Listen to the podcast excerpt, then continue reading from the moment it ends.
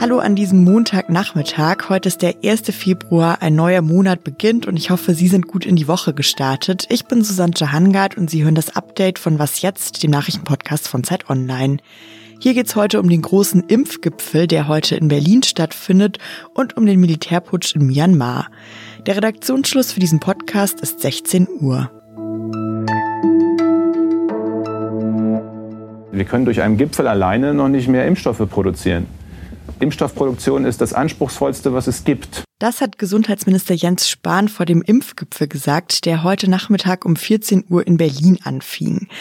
Bei dem Gipfel treffen sich Bundeskanzlerin Angela Merkel, die Ministerpräsidentin der Bundesländer, Bundesministerinnen, Vertreterinnen von der EU-Kommission und auch aus der Pharmabranche. Der Impfgipfel ist auch eine Reaktion darauf, dass es ja in den vergangenen Wochen immer wieder Kritik gehagelt hat, dass es mit den Impfungen gegen Corona in Deutschland und auch in der ganzen EU so langsam vonstatten ging. Ja, nicht nur Jens Spahn, sondern auch andere haben uns jetzt aber vor diesem Impfgipfel heute nicht so richtig viel Hoffnung gemacht. Der Präsident des Verbandes Forschende Arzneimittelhersteller, Hans Steutel zum Beispiel, hat heute dem Redaktionsnetzwerk Deutschland gesagt, eine Impfstofffabrik ist kein Bücherregal aus dem Möbelhaus, das man schnell aufbauen kann. Naja, das mit dem schnell aufbauen ist je nach Bedienungsanleitung natürlich auch so eine Ansichtssache. Aber ich glaube, es wird klar, was er damit sagen möchte. Eine gute Nachricht gab es aber heute immerhin vom Bayer-Vorstand Stefan Oehlrich. Der hat nämlich gesagt, wir haben in Wuppertal die Kompetenz, solche Produkte und biologische Produkte herzustellen. Mit solche Produkte meint der Bayer-Vorstand natürlich weiteren Covid-19-Impfstoff.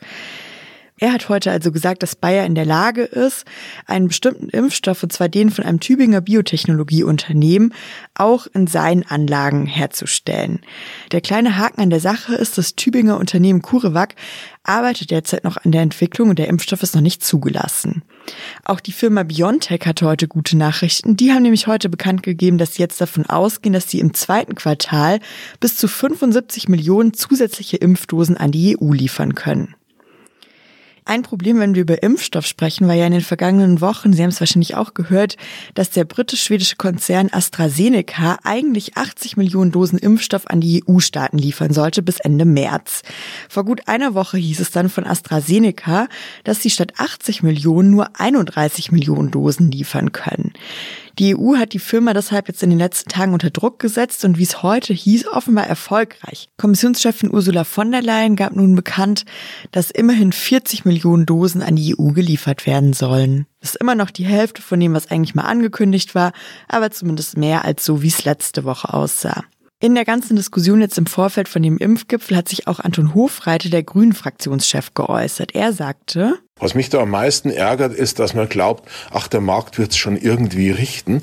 Nämlich, was wir brauchen, ist sehr viel Impfstoff. Ja, und wo man den herbekommt, darauf hat er auch eine Antwort. Äh, man gibt Firmen, die sowas prinzipiell können, wie zum Beispiel Bayer oder auch BioNTech, nochmal deutlich mehr Geld, um parallel schnell Fabriken hochzuziehen. Über dieser ganzen Impfdiskussion schwebt natürlich auch die Frage, wann ist denn jetzt der Lockdown irgendwann wieder zu Ende oder leben wir jetzt einfach in diesem Dauerzustand noch die nächsten Monate?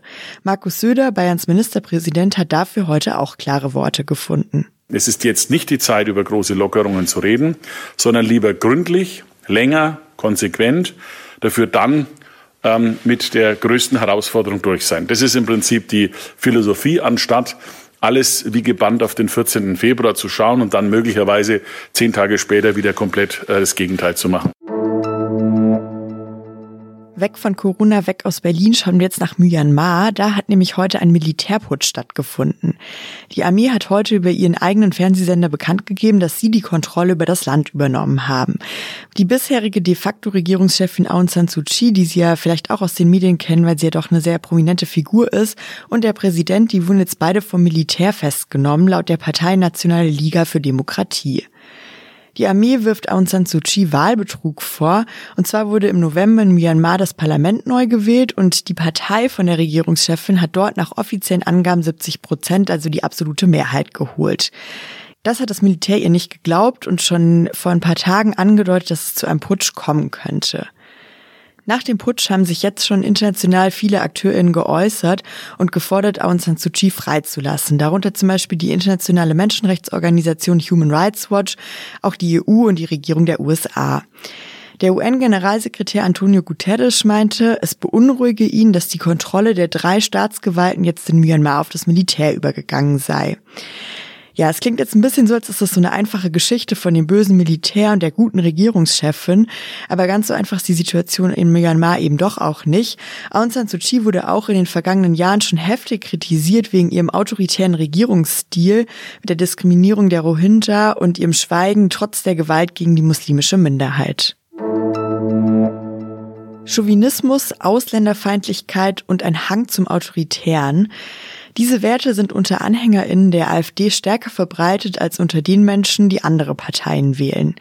Das ist das Ergebnis einer neuen Studie der Bertelsmann Stiftung.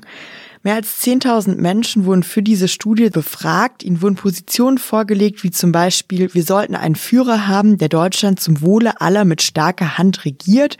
Und die sollten dann sagen, ob sie dem eher zustimmen oder überhaupt nicht zustimmen oder eben das Gegenteil. Ja, bei 29 Prozent der Befragten, die beabsichtigen, die AfD zu wählen, haben sich jetzt laut dieser Studie manifest rechtsextreme Einstellungen gezeigt. Also bei jedem dritten Menschen, der die AfD wählen will.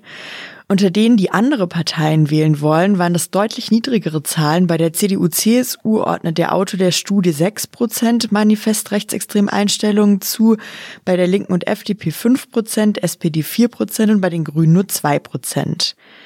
Geschrieben hat die Studie Robert Fairkamp von der Bertelsmann Stiftung und er erklärt darin, mag der Wahlerfolg der AfD bei der Bundestagswahl 2017 noch vor allem ein Erfolg rechtspopulistischer Wählermobilisierung im Schatten der Flüchtlingskrise gewesen sein, sei das jetzt vor der Bundestagswahl 2021 anders. Die AfD müsse man jetzt als eine Partei verstehen, deren Wählerschaft mehrheitlich manifest oder zumindest latent rechtsextrem eingestellt sei. Was noch? Ich bin heute mit einem wichtigen Ehe- oder Beziehungstipp in die Woche gestartet. Und zwar hat Basma Juma, eine Eheberaterin in Saudi-Arabien, in einem TV-Interview gesagt, dass sie Frauen dringend empfiehlt, um Spannungen in ihren Häusern zu vermeiden, Fans von der gleichen Fußballmannschaft zu werden wie die Ehemänner und bloß nicht von den Rivalen. Diese wichtige Nachricht, das sage ich natürlich mit einem Augenzwinkern, habe ich heute Morgen in dem Newsletter What Happened Last Week gelesen. Der flattert mir jeden Montagmorgen in mein E-Mail-Postfach, geschrieben von Sham Jaff. Ja, das, was ich jetzt gerade erzählt habe, das war eine Nachricht in ihrer Rubrik On a Funny Note. Aber neben dieser Rubrik findet man dem Newsletter auch lauter wichtige und interessante Nachrichten aus der ganzen Welt vor allem. Das finde ich so toll daran, dass ich da auch über Themen lesen kann, was in anderen Ländern passiert, die sonst oft so im alltäglichen Nachrichtengeschäft ein bisschen untergehen in deutschen Medien. Zum Beispiel ging es heute Morgen auch um Sterbehilfe in Portugal und um Proteste von LandwirtInnen in Indien. Also wenn Sie sich auch dafür interessieren, was in den verschiedenen Ecken und Enden dieser Welt noch passiert, auch ja fernab von Corona, dann schauen Sie doch mal rein whathappenedlastweek.com. Und damit sind wir im Update heute auch schon am Ende. Sie können uns morgen früh wieder hören, wie immer ab 6 Uhr mit Was jetzt, dann mit meiner Kollegin Elise Landcheck. Wenn Sie uns Feedback geben wollen oder vielleicht auch Themenwünsche haben, schreiben Sie uns gerne an wasjetzt.zeit.de.